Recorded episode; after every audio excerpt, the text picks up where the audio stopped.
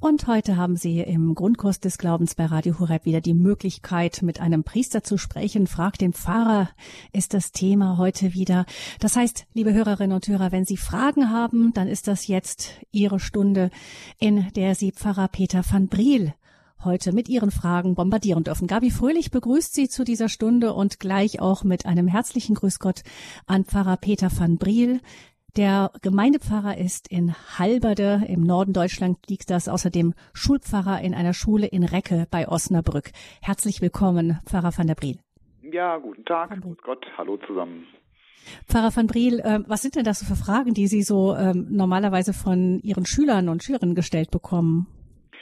Ähm, das sind eigentlich die Fragen, die auch äh, die Erwachsenen in der Kirche sind. Also ich hab, bin gestern noch äh, ähm, aufgehalten worden im normalen Unterricht, warum Frauen nicht Priester werden können und warum äh, man denn nicht evangelisch würde. Die hätten das doch schon alles und äh, warum Frauen nicht, äh, warum Priester nicht heiraten können. Ähm, aber wir machen jetzt gerade das Ostergeschehen mit den Schülern. Da fragen ihn auch, ja, warum ist der nicht geflohen? Warum wollte der denn sterben? War der selbstmörderisch veranlagt? Also ähm, Kernfragen des Glaubens, aber auch die Themen, die eigentlich überall so diskutiert werden. Hm, spannend. Also da geht's dann manchmal richtig zur Sache in der Schule. Und Sie, liebe Hörerinnen und Hörer, haben die Möglichkeit, jetzt auch anzurufen und Pfarrer Peter van Briel eben Ihre Fragen zu stellen, Ihre ganz persönlichen Fragen zum Glauben unter 089 517 008 008. Das ist die Nummer zur Sendung 089 517 008 008. Die Leitungen sind jetzt frei und ich sehe, da ist schon eine erste Hörerin in der Leitung. Gleich zu Beginn, Frau Austen aus Bremen. Ich grüße Sie, Frau Austen. Guten Tag. Grüß Gott. Guten Tag. Ich habe eine Frage zu, äh, grüß Gott, Sie beiden. Ähm, ich habe eine Frage zu unseren Namen für Gott. Ähm, wie erkläre ich einen Chinesen, sage ich jetzt mal so, ähm, dass Gott bei uns so viele Namen hat. Gott, Vater, Heiliger Geist. Jesus hat besonders viele Namen. Jesus, Christus, Messias, Heiland. Mhm.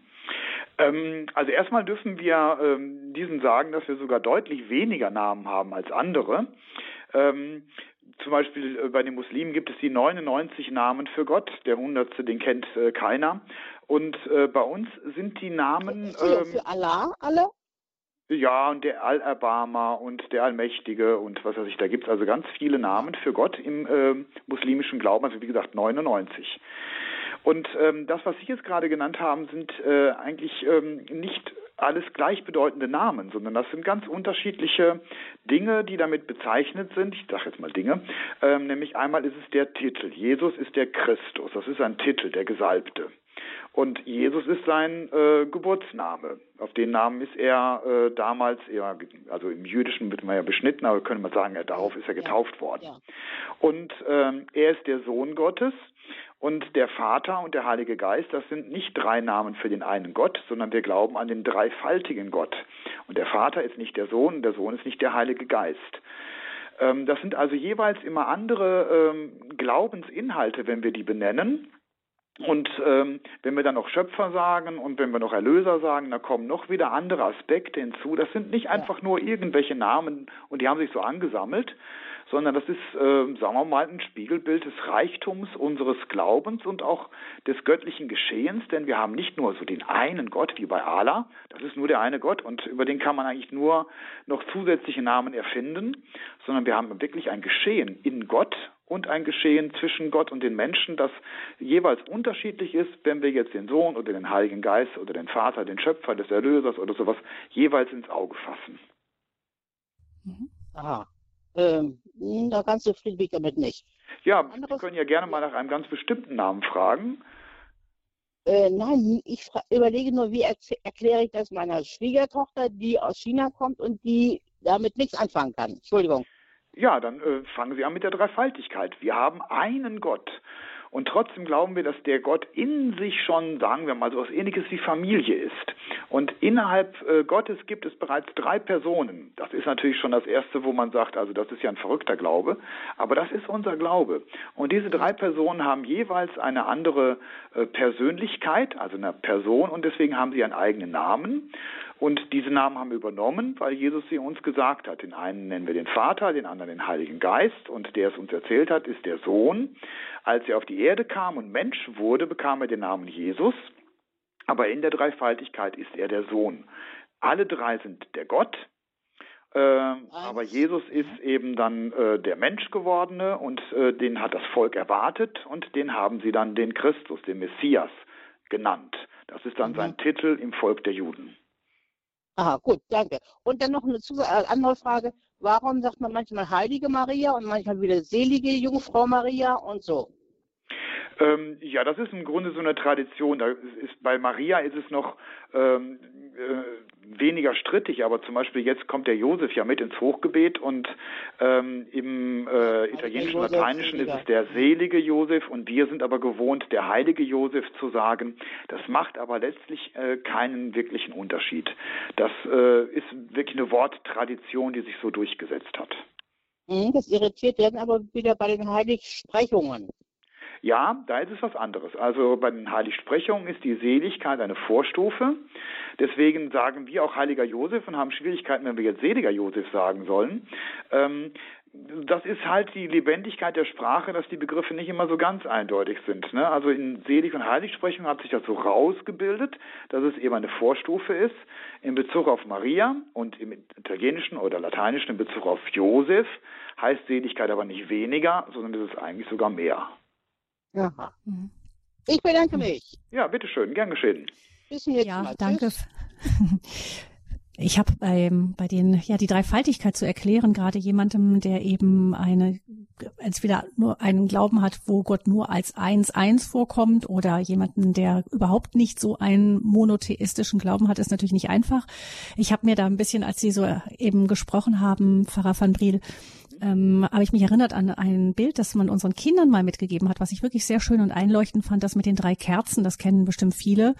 Ähm, die drei Kerzen sind, die brennen und wenn man sie zusammenlegt vorne an der Spitze, dann gibt es eine Flamme. Und dann haben sie gesagt, da brennen die drei Kerzen, Vater, Sohn, Heiliger Geist. Und da könnte ich mir jetzt vorstellen, dass man das auf die, auf die Kerzen draufschreibt. Auf die eine ist, das ist der Vater, auf der anderen Seite ist der Sohn, auf der dritte ist der Heilige Geist. Und die Flammen haben Einzelflammen, aber wenn man sie zusammen, sie sind zusammen eine einzige große Flamme. Also vielleicht helfen manchmal auch so Bilder, nicht um, um Dreifaltigkeit und die verschiedenen Namen Gottes. Ja, ähm, gerade bei Dreifaltigkeit helfen uns eigentlich nur noch Bilder, ähm, weil wir das nicht wirklich rational durchdringen können. Wir können ähm, mhm. sagen, dass ähm, es widerspruchsfrei erklärt werden kann, aber richtig verstehen tun wir es eigentlich nur, wenn wir es erfahren, wenn wir es begreifen oder wenn wir Bilder benutzen. Ja, und auch manchmal die Vorstellung, wenn es nur ein Gott wäre, dann könnte er nicht so sein wie unser Gott. Nicht, dass er in sich Liebe ist. Das ist auch manchmal etwas, was manchmal man eher versteht. Nicht, wenn, wenn man sagt, er kann dann lieben vielleicht, aber dass er Liebe ist, geht ja nicht, wenn er ein einziger alleine, nur für sich allein ist. Kein Liebesgeschehen, ja. Hm? Mhm. Ja, dann danke ich unserer Hörerin fürs Anrufen. Alles Gute und dann viel Erfolg beim den Versuchen der Schwiegertochter, diese schwierigen Fragen auch ähm, irgendwie nahezubringen. Und dann begrüße ich Frau Witte, die uns aus Ahaus Müllen anruft. Frau Witte, grüß Sie Gott. Grüß Gott. Ich habe eine Frage zu Jeremia aus dem Lesejahr C, 20. Sonntag im Jahreskreis. Da steht, da befahl der König, äh, nimm dir drei Männer mit und zieh den Propheten Jeremia aus der Zisterne. Das ist in der alten Übersetzung. Und in der neuen Übersetzung heißt es, nimm dir 30 Männer. Mhm. Das ist mir ein bisschen krasser Unterschied. Ja, ähm, also zu dieser Stelle ganz konkret kann ich jetzt nichts sagen. Ähm, aber ich habe ja auch Hebräisch gelernt und das ist eine ganz andere Sprache als bei uns. Ja, da werden ja nur die Konsonanten hingeschrieben und keine Vokale. Also zum Beispiel MLK kann König, kann aber auch regieren heißen, kann aber auch Königreich sein. Und deswegen können manchmal so ganz kleine Deutungsunterschiede für uns unverständlich große Übersetzungsmöglichkeiten, die fast gegensätzlich sind. Aber die hebräische Sprache ist halt wirklich kaum eindeutig und vor allem die Zahlensymbole, auch äh, wenn man die griechische Übersetzung nimmt, bestehen auch wiederum aus Buchstaben äh, und nicht wie bei uns, dass man sagt, eine 3 ist eine 3 und wenn eine 0 kommt, da kann man es ja deutlich sehen, sondern die 3 ist ein anderes Zeichen als die 30 äh, und die Zeichen können manchmal sehr ähnlich sein, das weiß ich aber jetzt nicht so genau. Okay, dann habe ich das Problem oder die Frage noch nicht gelöst damit. Nee, also da kann ich Ihnen für diese spezielle Frage jetzt nicht helfen, aber wir können eigentlich davon ausgehen, die neuere Übersetzung ist näher am Urtext. Da haben die nochmal näher ja, geforscht. Die ist manchmal ein bisschen holpriger und manchmal ein bisschen schwerer auch vorzulesen, aber sie dürfte ja. eigentlich die zuverlässigere sein. Okay, dann werde ich das mal so annehmen. Herzlichen Dank. Ja, bitte. Frau Witte, alles Gute. Danke für Ihre Frage. 089 517 008 008 ist die Nummer, unter der Sie Ihre ganz persönlichen Fragen zum Glauben an Pfarrer Peter van Briel loswerden können, hier bei Radio Hureb im Grundkurs des Glaubens. Die nächste ist Frau Jennissen, ruft uns aus Bad Wildungen an. Ich grüße Sie. Ja, ich grüße euch auch. Ähm, hallo. Ich, ja, hallo. Ähm, ich hätte mal eine Frage, selig und heilig. Mhm. Da heißt es doch immer, wenn einer selig gesprochen ist, äh, der darf nur in diesem Bistum äh, der, äh, der, der oder die Selige verehrt werden. Ja, fragen Sie erstmal zu Ende oder war das die Frage? Ja, wenn ich jetzt, sagen wir mal, Schwester Maria Euthymia, wenn ich mhm. zu der bete und ich wohne ja nicht da in mhm. Münster oder irgendwo, mhm. und dann äh, nach kirchlicher Lehre soll ich Sie also nicht anrufen um Hilfe? Ja, nee, also das ist nicht ganz richtig, sondern es ist eine Erlaubnis zum öffentlichen Kult. Also Sie können ja auch Maria Euthymia schon verehren, noch bevor sie überhaupt selig gesprochen wurde oder irgendeine andere Seele, Selige oder Heilige. Ähm, aber es geht ja darum, dass die Kirche als solches einen Gedenktag feiert, dass es dann in der Messe auch offizielle Texte gibt, in einem Stundenbuch und dass sie im Kalender steht. Und das wird äh, eben davon abhängig gemacht, dass sie tatsächlich selig gesprochen wird. Privatpersonen können zu jedem beten. Sie können auch ihre eigene Großmutter äh, als eine heilige Frau verehren und für sich sagen, da bete ich regelmäßig zu, ich habe ein Bild von ihr irgendwo stehen. Das ist alles nicht verboten. Ähm, aber es geht um den öffentlichen Kult und ich müsste jetzt ein bisschen korrigieren. Das gilt also entweder für bestimmte Bistümer, Diözesen, oder auch manchmal für Gemeinschaften. Also wenn zum Beispiel eine Ordensschwester aus dem Orden der Benediktinerinnen selig gesprochen wird, darf sie schon von allen Benediktinerinnen auf der ganzen Welt verehrt werden, aber eben nur innerhalb der Gottesdienste der Benediktiner. Das heißt also Gemeinschaften oder Diözesen dürfen mit der Seligsprechung ähm, begrenzt jemanden offiziell verehren. Mit der Heiligsprechung wird das der ganzen Kirche empfohlen. Ja gut, und dann zu dem Heiligen Geist noch. Mhm. Warum wird der Heilige Geist immer als Taube hingestellt? Ähm, das stammt aus der Bibel. Es kommt ja an äh, mehreren Stellen vor, dass also der Heilige Geist wie eine Taube auf Jesus bei der Taufe herabkam.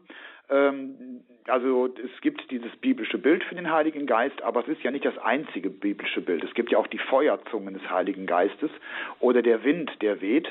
Ähm, oder auch im Stiftzelt, also im Offenbarungszelt des Alten Testamentes, kann man die Lade mit dem Vater und äh, das äh, kupferne Becken mit Jesus und den siebenarmigen Leuchter mit dem Heiligen Geist identifizieren. Das machen auch einige.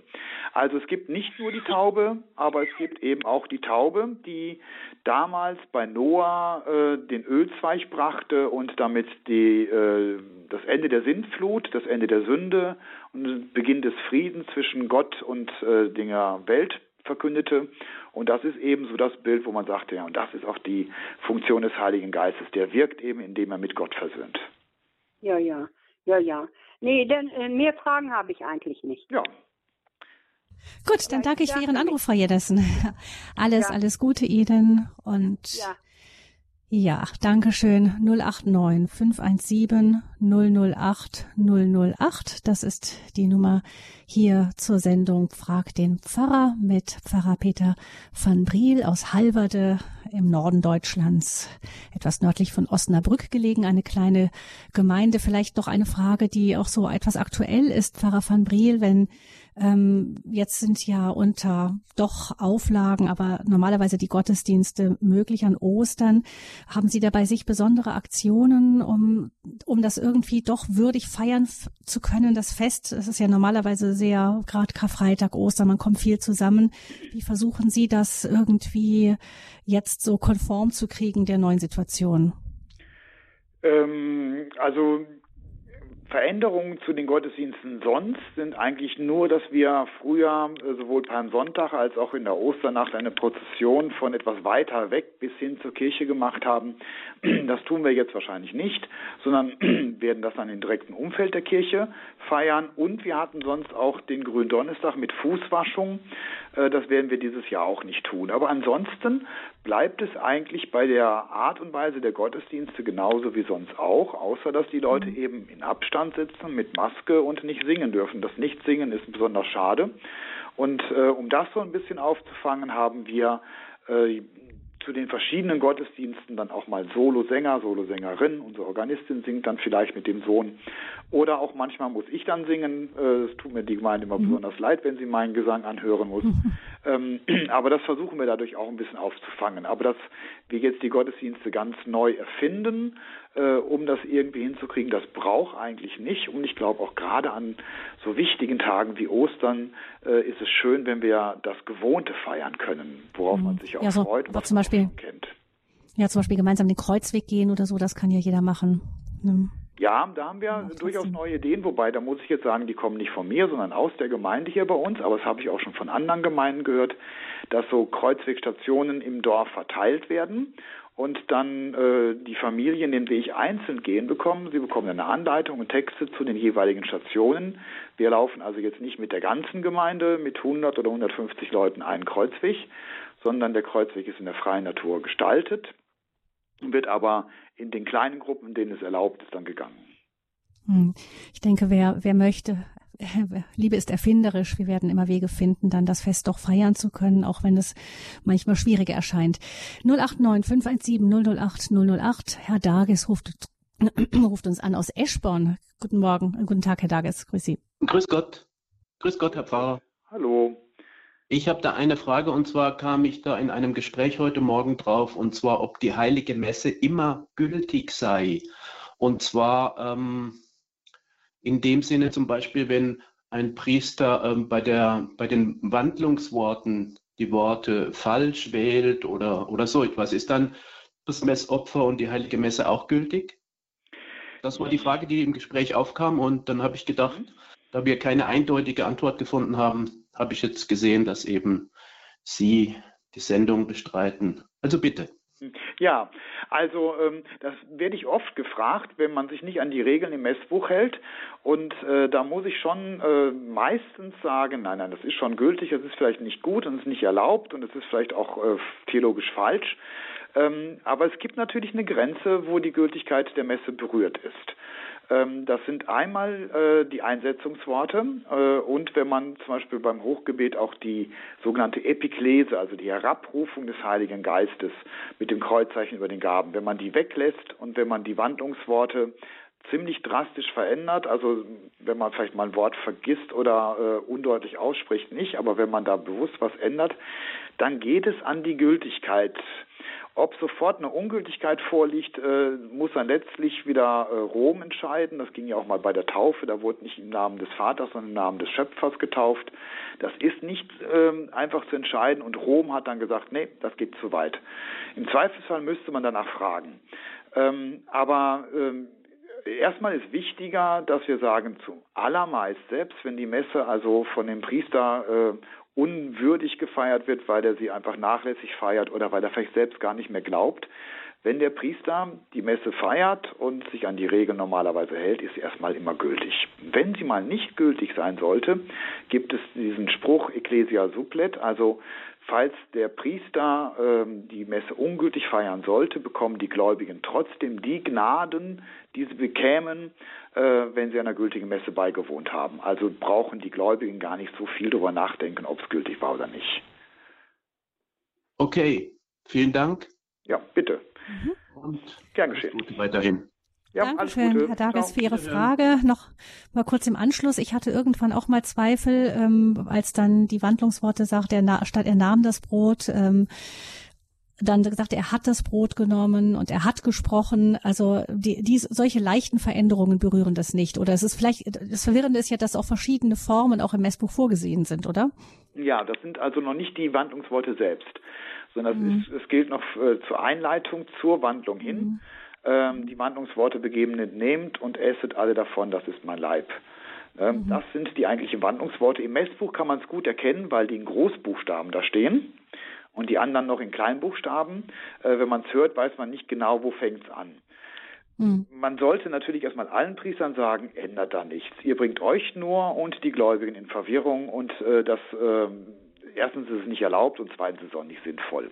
Aber mhm. wenn man wirklich irgendwann mal an der Gültigkeit zweifelt, dann müsste man genau hingucken, was hat er jetzt geändert. Also wenn er, äh, er nimmt das Brot oder nahm das Brot oder er hat es genommen, ändert, das berührt noch nicht die Gültigkeit. Mhm.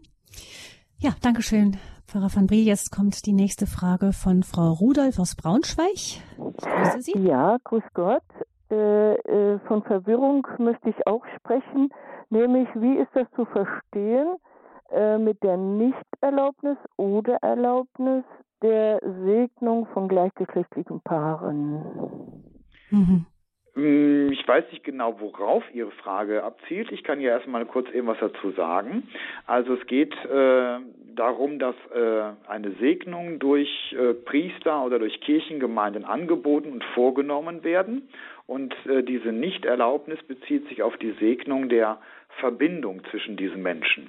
Mhm. Selbstverständlich kann man alle Menschen segnen, auch große Sünder und kleine Sünder. Äh, und ähm, ich will gar nicht groß jetzt unterscheiden zwischen heterosexuell und homosexuell. Die Menschen können wir immer segnen. Aber können wir eine Verbindung zwischen zwei Menschen mhm. segnen? Und äh, da sagt jetzt diese Verlautbarung äh, aus Rom, also es ist eine Antwort auf äh, eine Frage, äh, dass eine Verbindung äh, von äh, zwei Menschen, die nicht äh, eine Ehe eingehen, aber trotzdem wie Eheleute zusammenleben wollen, also inklusive des, der Sexualität, dass die nicht gesegnet werden kann. Mhm. Ja, es geht dann also um diese Verbindung. Ja, und es wird auch gar nicht gesagt, dass wir keine homosexuelle Verbindung segnen dürfen, sondern es wird gesagt, dass wir eine Verbindung, die ausdrücklich die Sexualität, also den Geschlechtsverkehr mit einschließt, aber keine Ehe ist, dass wir die nicht segnen dürfen. Ah ja. Mhm. Ja, das äh, ist äh, mir einleuchtend. Gut, ja, das habe ich getroffen. Ja, schön. Ja, Danke. Dankeschön für Ihre Frage, Frau Rudolph, die viele im Moment beschäftigt. Das heißt aber, Pfarrer van Brief, von dem, was Sie jetzt gesagt haben, ähm, so Aussagen wie zum Beispiel von Priestern kamen, ich segne Autos, ich segne Tiere, warum soll ich nicht Homosexuelle segnen dürfen, die trifft das Ganze gar nicht. Nee, ich wundere mich auch immer wieder, dass die, die Leute so schnell auf diese Art und Weise darauf antworten. Es wird so ausdrücklich in der Antwort gesagt, dass es nicht um die Person, sondern nur um die Verbindung geht. Das ist der erste Satz, steht da schon drin. Ähm, es geht nur um die Verbindung, die jetzt befragt wird und nicht um die Personen. Und trotzdem reagieren diese Menschen so. Ähm, manche lesen, glaube ich, gar nicht wirklich, sondern reagieren so mehr reflexhaft. Schade eigentlich sind auch sehr, natürlich sehr medienwirksame Aussagen, die dann natürlich gerne zitiert werden. Genau. Also Dankeschön, Frau Rudolph, für Ihre Frage. Frau Störmer ruft uns aus Wuppertal an mit der nächsten Frage. Ich grüße Sie, Frau Störmer. Ja, schönen guten Tag. Ich habe eine Frage, die den Barmherzigkeitsrosenkranz betrifft. Und zwar bin ich evangelisch und bete aber schon lange mit Ihnen den Rosenkranz. Und jetzt kann und kann ich nicht verstehen, was ich mir dabei denken soll. Ich opfere auf, ich opfere dir auf den Leib und das Blut, die Seele und die Gottheit deines über alles geliebten Sohnes, unseres Herrn Jesus Christus. Was bedeutet, ich opfere dir auf? Das verstehe ich nicht. Ja, das ist ähm, eine schwierige, aber auch eine sehr gute Frage, weil sie nämlich nicht nur den Barmherzigkeitsrosenkranz betrifft, sondern eigentlich genau. auch die bewusste Mitfeier der Eucharistie. Denn wir sind ja auch dazu mit eingeladen, das Opfer zu feiern. Das macht ja nicht nur der Priester am Altar, der auch, sondern alle. Und dann stellt sich natürlich die Frage, ja, wie können wir denn etwas opfern? Jesus opfert sich doch. Genau. Ja, und ähm, das ist aber gerade das Schöne eigentlich an diesem äh, Gedanken. Äh, Christus vollbringt ein Opfer und bietet uns dieses Opfer an, dass wir uns das zu eigen machen. Also wir müssen gar nicht uns opfern, wir müssen gar nicht groß selbst irgendwas tun, sondern äh, das äh, Opfer Christi wird zu unserem Opfer und wir dürfen es darbringen. So ähnlich wie ähm, es im Gabengebet heißen, die Gaben, die du selbst erschaffen hast, die hast du uns geschenkt, damit wir sie dir opfern und du schenkst sie uns verwandelt zurück. Also es ist so ein Hin- und Hergeben des Opfers. Christus hat es als erster getan und wir ähm, stimmen dem zu. Wir machen es zu unserem Opfer und haben damit dann ein Opfer, das auch vor Gott wirklich so großartig ist, dass wir sagen, das tilgt alle Sünden darf vielleicht noch ein Bild hinzunehmen, ähm, wenn wir uns Maria unter dem Kreuz vorstellen. Ähm, dann kann sie zu dem, was da passiert, sagen, um Gottes Willen, das soll nicht sein und warum macht ihr das und es ist ja schrecklich und Jesus, warum äh, kommst du nicht runter? Oder sie kann mitopfern. Sie kann sagen, ja, das ist jetzt so und mein Sohn ist dafür in die Welt gekommen und äh, ich lasse ihn auch los und sein Opfer mache ich auch zu meinem Opfer. Also im Grunde so wie Maria unter dem Kreuz, dass wir zustimmen und das Opfer äh, annehmen als ein Geschenk an uns. Ähm, das wäre eigentlich die richtige Haltung während der Eucharistiefeier, während des Opferfeierns und letztlich auch diejenigen, die beim Herzlichkeitsrosenkranz mit gemeint ist. Ja, das habe ich jetzt gut verstanden. Da bedanke ich mich ganz herzlich. Freut mich. Heute klappt das ja gut mit den Antworten. Schön. Auf Wiederhören. Ja, Frau Stammer, Dankeschön. Wiederhören. Alles Gute Ihnen nach Wuppertal. Als nächstes hören wir Frau Nagel aus dem Schwarzwald. Frau Nagel, ich grüße Sie. Grüß Gott. Also meine Frage ist, ich bin im Altenpflegeheim seit neun Monaten und ja, bis jetzt, bis jetzt war ja da keine Messe mehr und äh, wir haben Altenpflegerinnen, die so eine Art Betstunde dann machen.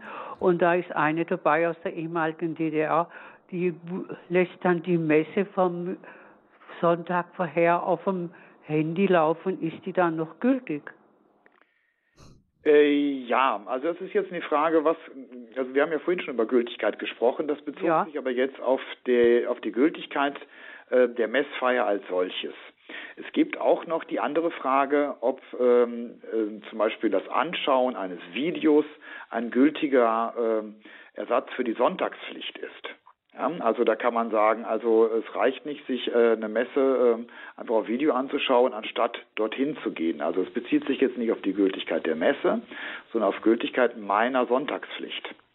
Und da müsste man jetzt erst einmal sagen, nein, wenn man nicht live dabei ist, durch ein Medium. Also da wird irgendwo die Messe gefeiert und sie wird live übertragen und durch die Übertragung bin ich im Grunde jetzt mit dabei, sondern wenn es, äh, ich sage es mal, eine Konserve ist, also aufgenommen, äh, ob per Ton oder per Bild, dann ist es keine äh, Live-Mitfeier dieser Messe und damit kein Ersatz für die Sonntagspflicht. Aber ich muss ja. hinzufügen, ja. ähm, Sie sind ja von der Sonntagspflicht befreit, weil Sie können ja gar nicht. Mhm. Wenn man nicht mehr die Möglichkeit hat, zu, äh, weil man gar nicht raus darf oder vielleicht nicht mehr raus kann äh, und innerhalb äh, des, äh, der Pflegeeinrichtung dann keine Messe eingefeiert wird, äh, angeboten wird, ähm, dann kann man der Sonntagspflicht ja auch nicht gerecht werden und dann ist man davon auch befreit. Und mhm. dann ist es durchaus schön, wenn man sich eine Messe vom vergangenen Sonntag anhört und betend mitfeiert. Man verbindet sich zwar nicht mit einem momentan aktuellen Geschehen, aber man verbindet sich ja schon mit Gebet und mit den Gedanken und mit einer Wirklichkeit. Ähm, das ist schon grundsätzlich in Ordnung. Ähm, aber es ist eben, wenn man sagen, ähm, könnte jetzt eine Messe auf dem Radio anhören oder ich könnte in die Nachbarkapelle gehen, der Messe mitfeiern, dann sollte man immer, wenn es geht, in die Kapelle gehen. Ja, ja, ich meine, ich kann ja jetzt speziell schon, ich habe ja Radio Horeb, aber die anderen äh, Leute im Haus haben, haben das halt nicht, gell? Dann machen Sie ein bisschen Werbung für Radio Horeb. Das tut dann allen gut. Oh ja, aber die sind sehr eigen, die Leitung her, gell? Ja, ja. Ich meine, sonst könnte wäre ja auch die Frage, ob statt einen ähm, einen aufgezeichneten Gottesdienst abzuspielen, gäbe es ja mit dem heutzutage hat man ja mit Handys oder sonst wie die Möglichkeit relativ leicht auch einfach irgendwo einen Livestream ähm, anzuschauen. Das wäre ja dann, denke ich, ähm, Pfarrer van Briel, doch nochmal noch mal was anderes, wenn man versucht, wirklich an einer Messe teilzunehmen über Livestream, die jetzt in dem Moment läuft. Hm, ja, ist auf jeden Fall was anderes und ähm, mit Sicherheit eine schönere Sache, weil man eben wirklich weiß, ich bin jetzt bei einem Geschehen dabei, das jetzt tatsächlich in dem Augenblick auch stattfindet. Mhm. mhm. Sich natürlich die einzelnen äh, Schwestern, die das machen, die haben halt nicht viel Zugang zu dem Glauben halt, glaube ich. Ja, also ich äh, finde es ja erstmal schon schön, dass äh, wenn Sie selber vielleicht gar keinen Glauben haben, Sie trotzdem sowas anbieten und ja. sich auch Gedanken machen und das auf dem Handy mitbringen. Das soll man erstmal loben. Ja. Aber man kann ja mal gemeinsam weiterdenken, ob es nicht noch eben die anderen Möglichkeiten gibt, die darüber hinausgehen. Mhm. Mhm. Gut, Dankeschön. Ja, bitteschön. Ja. Danke hören. für Ihren Anruf, Herr Nagel. Alles Gute, Gottes Segen Ihnen. 089 517 008 008 ist die Nummer hier zur Sendung. Frag den Pfarrer. Aber wir hören jetzt erstmal eine kleine Musik, damit Pfarrer Peter van Briel ein wenig durchatmen kann.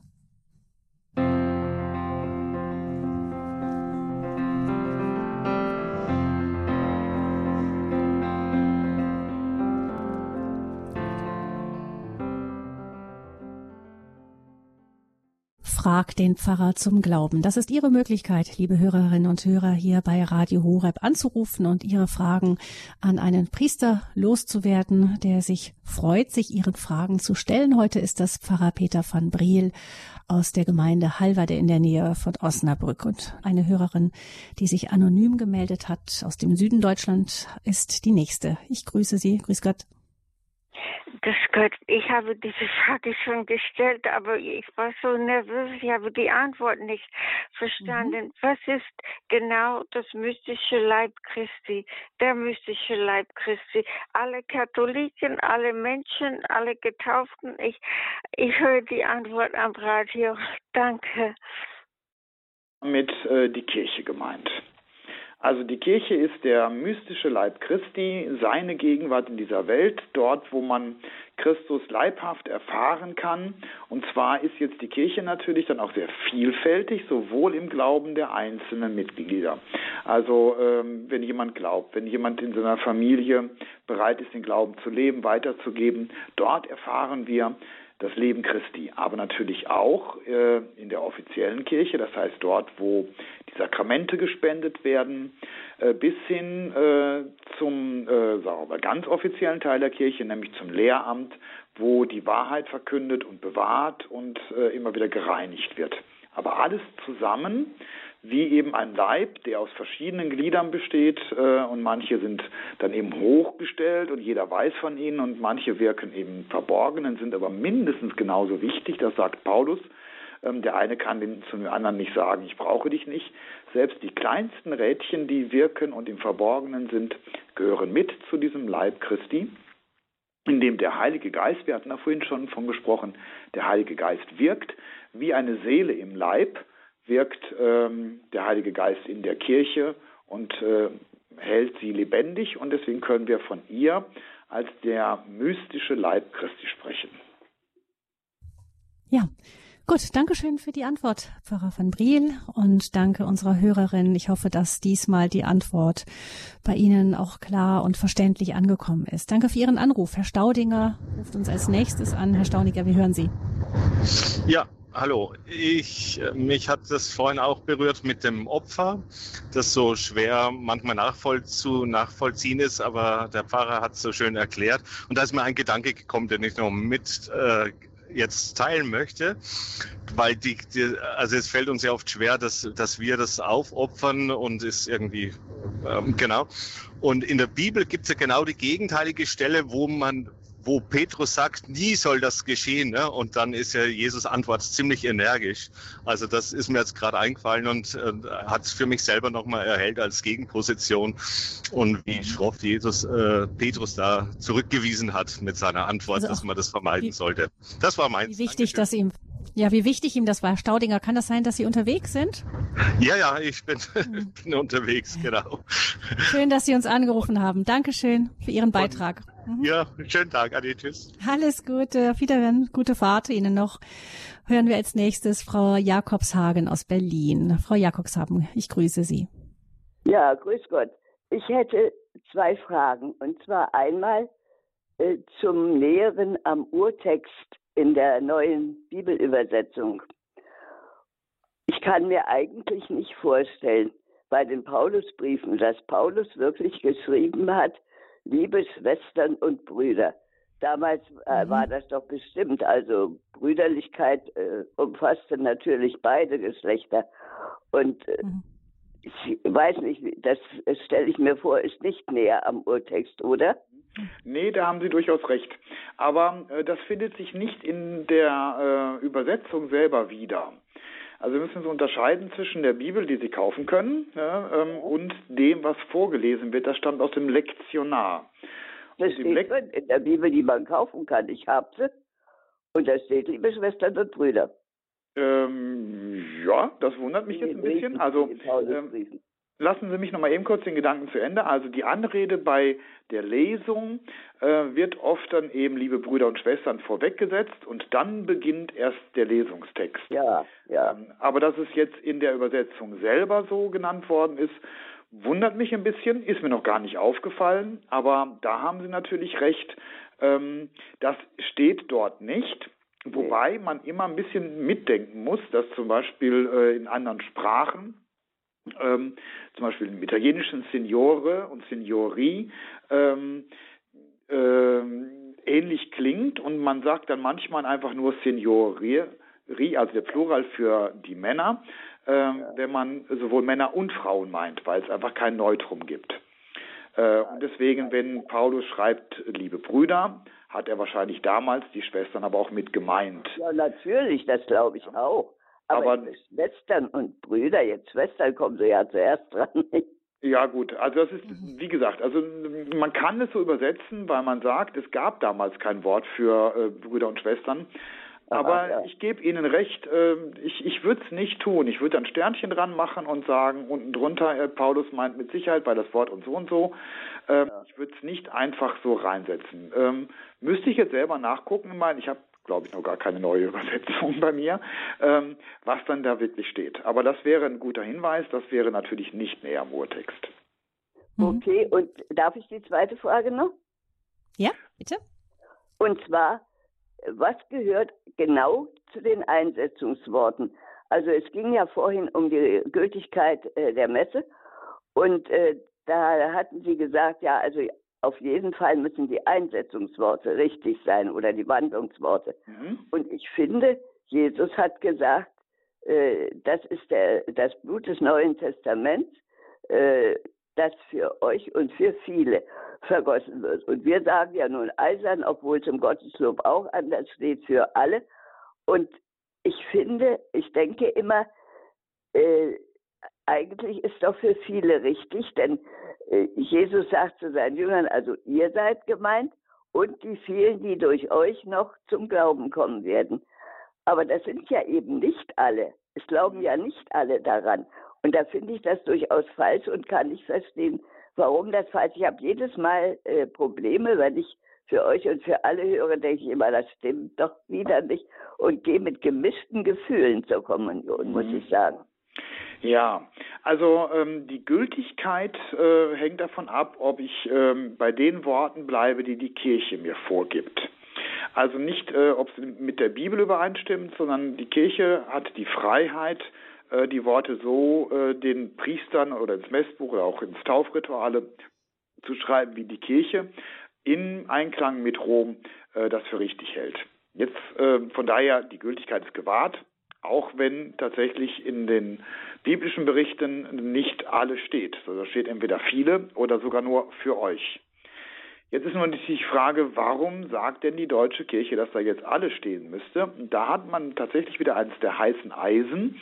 Auch wenn die in der Öffentlichkeit nicht so diskutiert werden, werden sie äh, in Theologen und Priester und Bischofskreisen ziemlich äh, heftig diskutiert, weil nämlich Rom schon mehrfach versucht hat zu sagen, so und jetzt muss das mal geändert werden, da muss jetzt viele hin und nicht mehr alle. Und wenn Sie in das äh, deutsche Gotteslob schauen, da haben die das sogar schon vorweggenommen, haben alle hingeschrieben, obwohl es im Messbuch immer noch viele steht. Ähm, nee, umgekehrt, die haben da schon viel hingeschrieben, obwohl im Messbuch immer noch alles steht.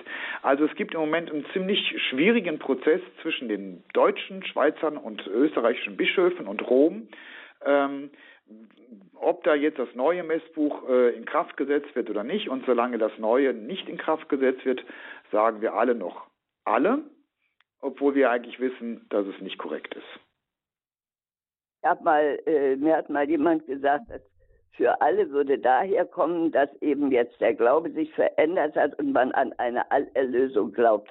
Und äh, das finde ich nun nicht okay, dass äh, beim ausgerechnet bei der Eucharistie, da habe ich also wirklich immer Zweifel. Aber gut, vielleicht kann man noch die Hoffnung haben, dass sie das eines Tages doch noch machen. Ja, also ähm, das neue Messbuch ist eigentlich schon klar es geht jetzt um die Übersetzung ins Deutsche. Es ist nur eine Frage, also es existiert seit ähm, dem Jahre 2000 und seitdem warte ich darauf, dass das neue rauskommt. Ähm, aber es wird irgendwann mal passieren. Und warum die alte Übersetzung äh, damals so gemacht worden ist, wo sie erstens nicht biblisch und zweitens nicht mit dem Lateinischen übereinstimmt, da können Sie durchaus recht haben. Das kann eine theologische Verirrung gewesen sein, ja. Ja, vor allem, wenn es dann auch dazu führt, dass eben so missverständliche eben Vorstellungen dann dabei rauskommen am Ende, dass es eben sich um eine Veränderung des Glaubens handle. Ja, das ist ja das, was Frau Jakobshagen offensichtlich auch schon gehört hat. Danke für Ihre Frage, Frau Jakobshagen. Alles Gute nach Berlin. Und dann kommen wir jetzt nach München zu Frau Barra. Frau Barra, ich grüße Sie. Guten Tag, vielen Dank diese Fragemöglichkeiten. Was ich fragen möchte, beschäftige mich über Gnade.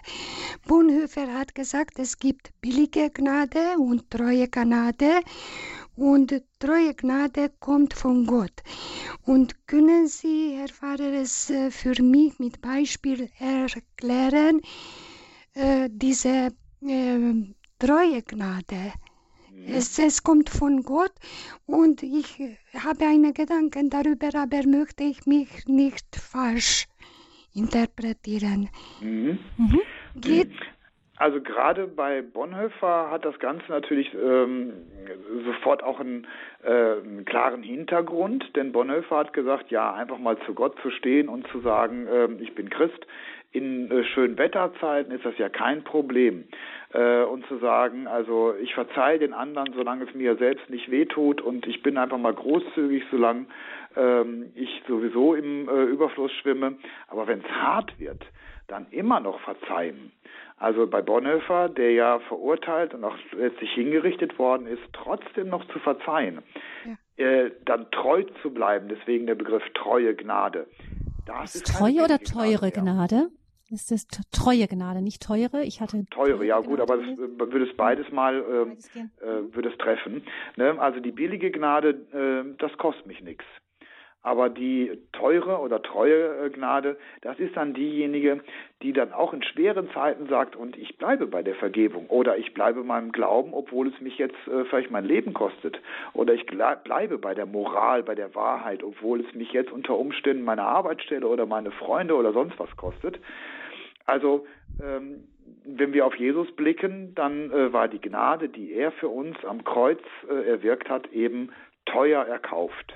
Äh, etwas, das ihm das Leben und äh, viel Leid gekostet hat und eben nicht eine Barmherzigkeit, so von wegen, ja, kommt doch mal einfach alle in den Himmel, ist schon irgendwie gut gewesen. Nein, nein, es hat, es hat ihm schon was gekostet. Mhm. Also es geht um das, was wir bereit sind einzusetzen. Ja, und auch was Jesus, äh, also was Gott eingesetzt hat. Er hat seinen mhm. eigenen Sohn hingegeben. Er hat nicht einfach nur gesagt, ich bin mal großzügig, sondern es hat ihn was gekostet. Und das bedeutet zum Beispiel, wenn jemand Schuld hat, soll es innerlich richtig bereuen, oder? Ja, also äh, es ist natürlich schwer, äh, selber oder bei jemand anders zu sehen, wie stark er jetzt wirklich bereut. Deswegen würde ich lieber von mir sprechen. Wenn ich Schuld habe, äh, und ähm, diese Schuld mir wirklich also jetzt auch vor Augen steht, dann muss sie auch schmerzen. Dann kann ich nicht einfach nur sagen, ja, ups, ist passiert oder sowas. Also ich für mich muss die Schuld auch anschauen. Ich muss auch bereit sein, hinzugucken, was ich da angerichtet habe.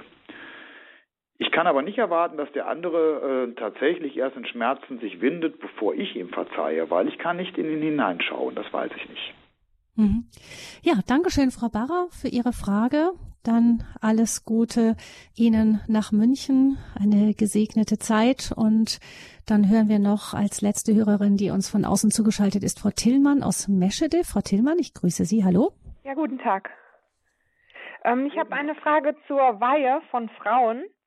Ähm, es gibt da ja die Jungfrauenweihe und die Witwenweihe. was aber noch nicht so häufig gemacht wird. Ähm, wenn man aber jetzt der Meinung ist, dass halt, dass man in beides nicht so wirklich reinpasst, welche Möglichkeit ähm, kann man dann noch irgendwie finden? Kann man vielleicht gesegnet werden? Was ist da? Vielleicht können Sie uns kurz erzählen, worauf es Ihnen ankommt erstmal. Ähm, ja, das ähm, bei einer Jungfrauenweihe ist das ja so, dass man halt ähm, keinen kein Mann heiratet, sondern halt eben nur für Gott ähm, da ist. Also man, mhm. man heiratet quasi Jesus. Genau. Mhm. Ja, und wenn das aber, wenn man aber jetzt in die Regeln der Kirche nicht so wirklich reinpasst, ähm, mit Jungfrauenweihe und mit Witwenweihe, ja, was kann man da machen?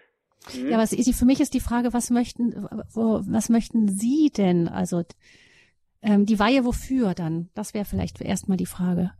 Dass wir verstehen, worauf, welche, was ihnen, was sie sich ähm, wünschen würden.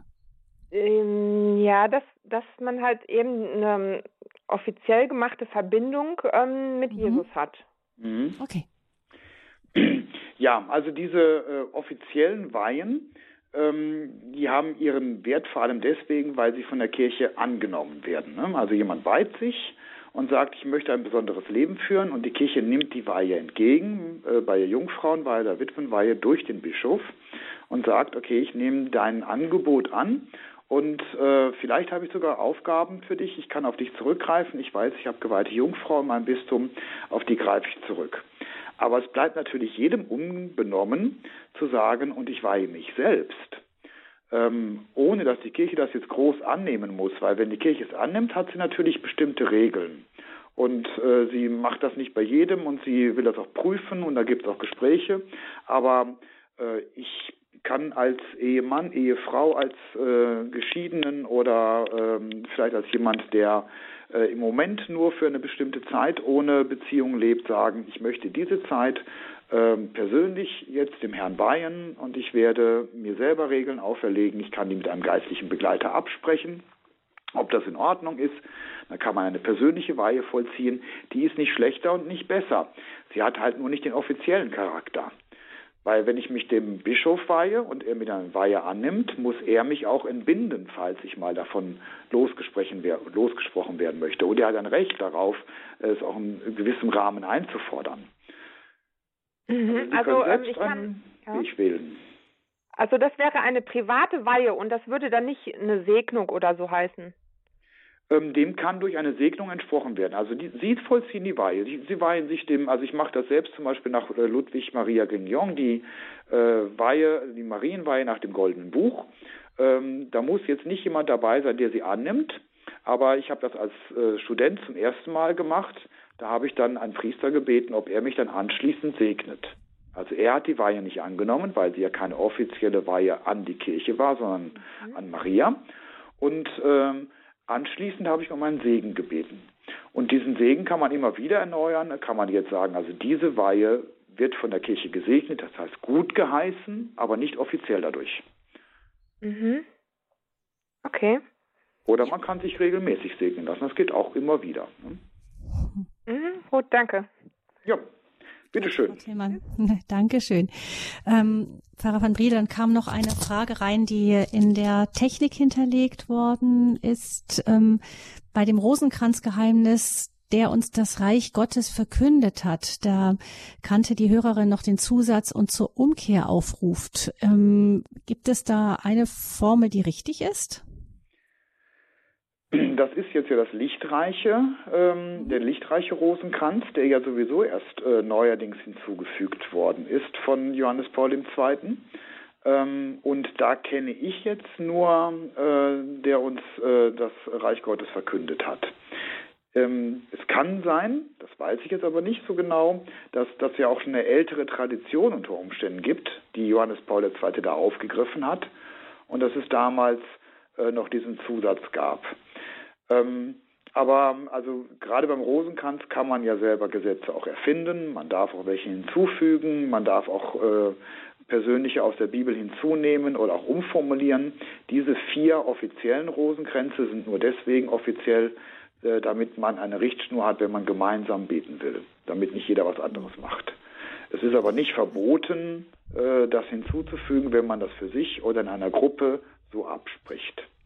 Hm. Soviel ich weiß, ist das ohne diesen Zusatz äh, der offizielle Vorschlag. Also ich kenne beides. Hier steht zum Beispiel bei einer Fassung, der uns das Reich Gottes verkündet hat und dann in Klammern und zur Umkehr aufrief. Ist vielleicht dann auch die Frage, wer das dann eben die lange Fassung dann beten möchte. Weil es vielleicht die vollständigere ja. wäre, wahrscheinlich die mit dem Zusatz noch und vielleicht hat man dann aber auch aus praktischen Gründen gesagt, das wird dann doch sehr lang, dass man den, den zweiten Teil halt dem einzelnen Beter anheimgestellt hat, wie er es machen möchte. Hm. Ja, also wenn man den gemeinsam betet oder in einer Gruppe, also vorbetet vor allem, müsste man sich absprechen, ähm, dann kann man ruhig beide nehmen. Das ist auf mhm. jeden Fall ein schöner Gedanke, ja. Dann habe ich noch ähm, eine Frage hier vorliegen. In dem Gebet unter deinen Schutz und Schirm fliehen wir, heilige Gottesgebärerin. Gibt es einen, eine Zeile, die heißt, versöhne uns mit deinem Sohne an Maria gerichtet. Was ist mit diesem Versöhnen gemeint? Ja, also ähm, da kann vieles mit gemeint sein. Also wenn man jetzt äh, Bibelstellen oder auch dieses äh, älteste Mariengebet unter deinem Schutz und Schirm äh, nach einzelnen Worten befragt, da ist immer auch ähm, erlaubt zu sagen, ich, ich verstehe dieses anders oder ich sehe da noch einen tieferen Sinn drin. Und da gibt es auch geistliche Autoren, die da ganze Bücher nur zu einem Satz schreiben können. Ich persönlich, deswegen ist es jetzt nicht abschließend und nicht endgültig, aber ich persönlich würde sagen, das ist ähm, die Verbindung mit Jesus herstellen. Ähm, also äh, es gibt äh, eine schöne Geschichte, wo jemand äh, von der Maria Valtorta in einem äh, äh, Buch, wo jemand sich nicht zu Jesus traut, äh, weil er sagt, also ich bin einfach zu unwürdig und wer weiß, wie er reagiert und ich habe einfach Angst und Maria sagt, komm, ich nehme dich mit, zieh dich mal ordentlich an, ich gebe dir ein schönes Gewand und dann gehen wir dahin und ich nehme dich an meine Hand und ich führe dich zu Jesus. Und das wäre für mich das schönste Bild des Versöhnens mit Jesus. Ähm, das kann aber durchaus auch noch andere Aspekte haben, dass sie sagt, äh, komm jetzt sieh deine Schuld an, sie hilft ihm die Schuld zu erkennen. Alles das schwingt da auch mit, ähm, wenn von Versöhnung die Rede ist. Es ist ja nicht so gemeint, dass äh, Jesus jemanden braucht, dann seine Mutter braucht, die ihn wieder versöhnlich stimmt. Nein, also ähm, das müssen wir sowieso immer wieder sagen. Ähm, äh, Maria und alle anderen, sie werden nicht von Gott gebraucht, weil er es nicht irgendwie allein auf die Reihe kriegt oder weil er sonst äh, zu sauer ist. Aber wir können sie gut gebrauchen. Wir können Maria wirklich sehr gut gebrauchen, dass sie uns an die Hand nimmt und dass wir sehen, wie es bei ihr denn schon so gut geendet hat und dass sie wirklich die schönste aller Frauen ist und eben durch den, durch den Glauben nicht gelitten hat. Und die Heiligen brauchen wir, Gott braucht sie nicht. Ähm, deswegen, das müssen wir immer sagen, also die ganze Heerscharen von Himmel und Heiligen und auch äh, kirchlichen Riten, ähm, die brauchen wir und für uns sind sie gut. Und dann habe ich noch eine letzte Frage hier in dieser Sendung, Pfarrer van Briel. Mhm. Ähm, die katholische Kirche in Deutschland ist ja im Moment wirklich auf einem ziemlich streitbaren Weg. Man hört immer wieder Stimmen, die von einer drohenden Kirchenspaltung sprechen, von einem deutschen Sonderweg, der die Kirche in Deutschland immer mehr von der Weltkirche entfernt. Ähm, sehen Sie das als ein reales Szenario an? Und wenn ja, was wird das für die deutsche, die Gläubigen in Deutschland bedeuten? Ja, also Spaltung ähm, ist ja nicht nur ein Thema jetzt, wenn wir auf die Kirche schauen. Also wird, es wird ja auch in vielen politischen Sendungen oder ähm, äh, Artikeln von der Spaltung in der Gesellschaft oder dass Amerika eine ganz gespaltene Gesellschaft hat. Und ähm, das scheint eine Tendenz unserer Zeit zu sein. Vielleicht gar nicht mal, dass die Spaltung entsteht, sondern dass sie so offen wird und dass sie auch so offen vertreten, auch aggressiv vertreten wird. Das mag was mit den Medien, vielleicht mit der Zeit zu tun haben. Deswegen ähm, in der Kirche gibt es das, ja. Es hat immer äh, Spaltungen gegeben. Wir wissen das von Paulus, der schon davon schreibt. Äh, der eine für Barnabas, der andere für Apollos und sowas. Ähm, das sollte uns aber nicht in dem Sinne beruhigen, dass wir sagen, ja, ist normal, lass mal laufen, sondern es sollte uns immer in Alarmbereitschaft setzen. Und dass es äh, jetzt mehr wird, zumindest hier bei uns, äh, ist, glaube ich, auch unübersehbar. Und dass es offener wird und aggressiver, dass die Leute sich nicht mehr so verstecken und ganz offen gegen Rom rebellieren. Ja, also ich würde sagen, da braut sich was zusammen. Das ist durchaus auch etwas, was äh, uns Angst machen sollte. Dann sagen wir nicht Angst, aber besorgt machen sollte. Aber es ist nicht ganz neu. Es ist nicht so, dass es jetzt auf einmal auftaucht. Es hat es immer gegeben, vielleicht nicht immer in diesem Maße, aber wir haben äh, sehr häufig ähm, es, diese Tendenzen gut einhegen können. Wir sind nicht alleine, der Heilige Geist wirkt in der Kirche. Ähm, von daher, ähm, noch ist es nicht so weit, aber es hat natürlich durchaus auch schon ähm, Kirchenspaltung gegeben in der Reformation. Äh, wenn es mal so weit sein sollte, dann entscheidet das nicht, dass ich mit meinem Pfarrer unzufrieden bin oder ich mit meinem Bischof, sondern dann entscheidet das Rom. Und wenn Rom sagt, so, äh, die sind jetzt nicht mehr katholisch, dann dürfen wir sagen, okay, dann gehe ich da auch nicht mehr hin. Aber solange das nicht offiziell ist, sollten wir versuchen, möglichst viel zusammenzuhalten äh, und auch selber Brücken sein zwischen Gegensätzen und versuchen vor allem die eigene Position mehr zu leben und nicht auf die andere reagieren und sagen, die sind blöd und das ist schlecht und das ist Häresie, sondern äh, mein Glaube ist schön und ich liebe ihn und ich habe ihn so verstanden und ich möchte davon erzählen. Das ist, glaube ich, das wichtige Moment. Hm. Vielen Dank für diese Sendung, Pfarrer van Briel, Ihnen, dass Sie uns so aufmerksam für unsere Fragen zur Verfügung gestanden haben. Vielen herzlichen Dank unseren Hörerinnen und Hörern, die sich rege an dieser Sendung beteiligt haben. Und Pfarrer van Briel ähm, bitten wir zum Abschluss noch um seinen priesterlichen Segen. Ja, ich danke auch für die durchaus interessanten Fragen und breit gestreut. Ich möchte auch alle ermutigen, äh, gern auch weiterhin die Fragen zu stellen. Sie tun mir auch gut. Man kommt auch mal nachdenken über Dinge, die man sonst gar nicht vielleicht bedacht hätte. Dann wünsche ich Ihnen und allen Gottes Segen. Der Herr sei mit euch. Und mit deinem Geiste auf die Fürsprache der seligen Jungfrau Maria, unserer guten Mutter im Himmel, auf die Fürsprache aller Engel und Heiligen, unserer Namenspatrone und unserer Schutzengel. Segne und bewahre euch alle, der allmächtige und gute Gott, der Vater, der Sohn und der Heilige Geist. Amen. Gelobt sei Jesus Christus. In Ewigkeit. Amen. Und einen gesegneten Tag wünscht Gabi Fröhlich.